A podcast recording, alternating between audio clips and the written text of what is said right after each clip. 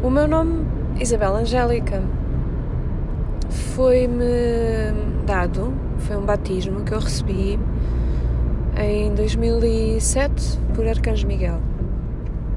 Nessa altura eu estava a trabalhar uh, num organismo estatal e decidi que ao fazer e desenvolver as minhas atividades no campo espiritual, no ensino, na partilha, nas terapias, decidi que queria hum, um outro nome que não fosse o meu nome de batismo nesta vida.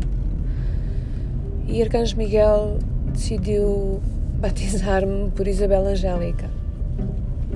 Na altura lembro-me de ter ficado um pouco chocada, porque, hum, dadas as minhas características mais intensas, mais profundas, de uma maior análise e questionamento sobre os factos da densidade e da energia,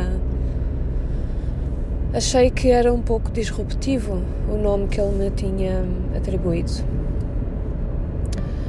Mas há um dia em que ele me explica que de facto Angélica é para honrar a minha conexão aos planos superiores da criação. Fez sentido. Ao mesmo tempo, não deixa de ser muito interessante a reação que as pessoas têm a este nome.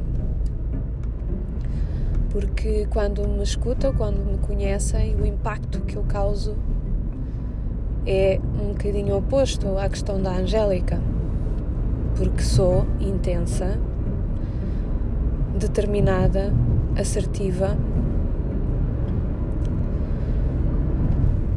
Por isso, se calhar a lição de hoje, nesta reflexão, nesta conversa que eu estou a ter comigo própria e convosco, é de que nunca, nunca façam as vossas primeiras avaliações a partir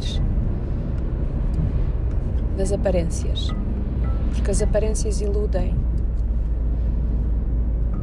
E a melhor preparação que nós temos de 2021 em diante é de podermos nos conectar uns com os outros a partir da possibilidade infinita de sermos surpreendidos pelo outro, por aquilo que o outro é, por aquilo que o outro apresenta, pela identidade, pela expressão do outro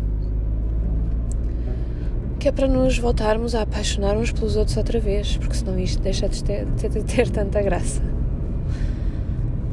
Foi só uma reflexão.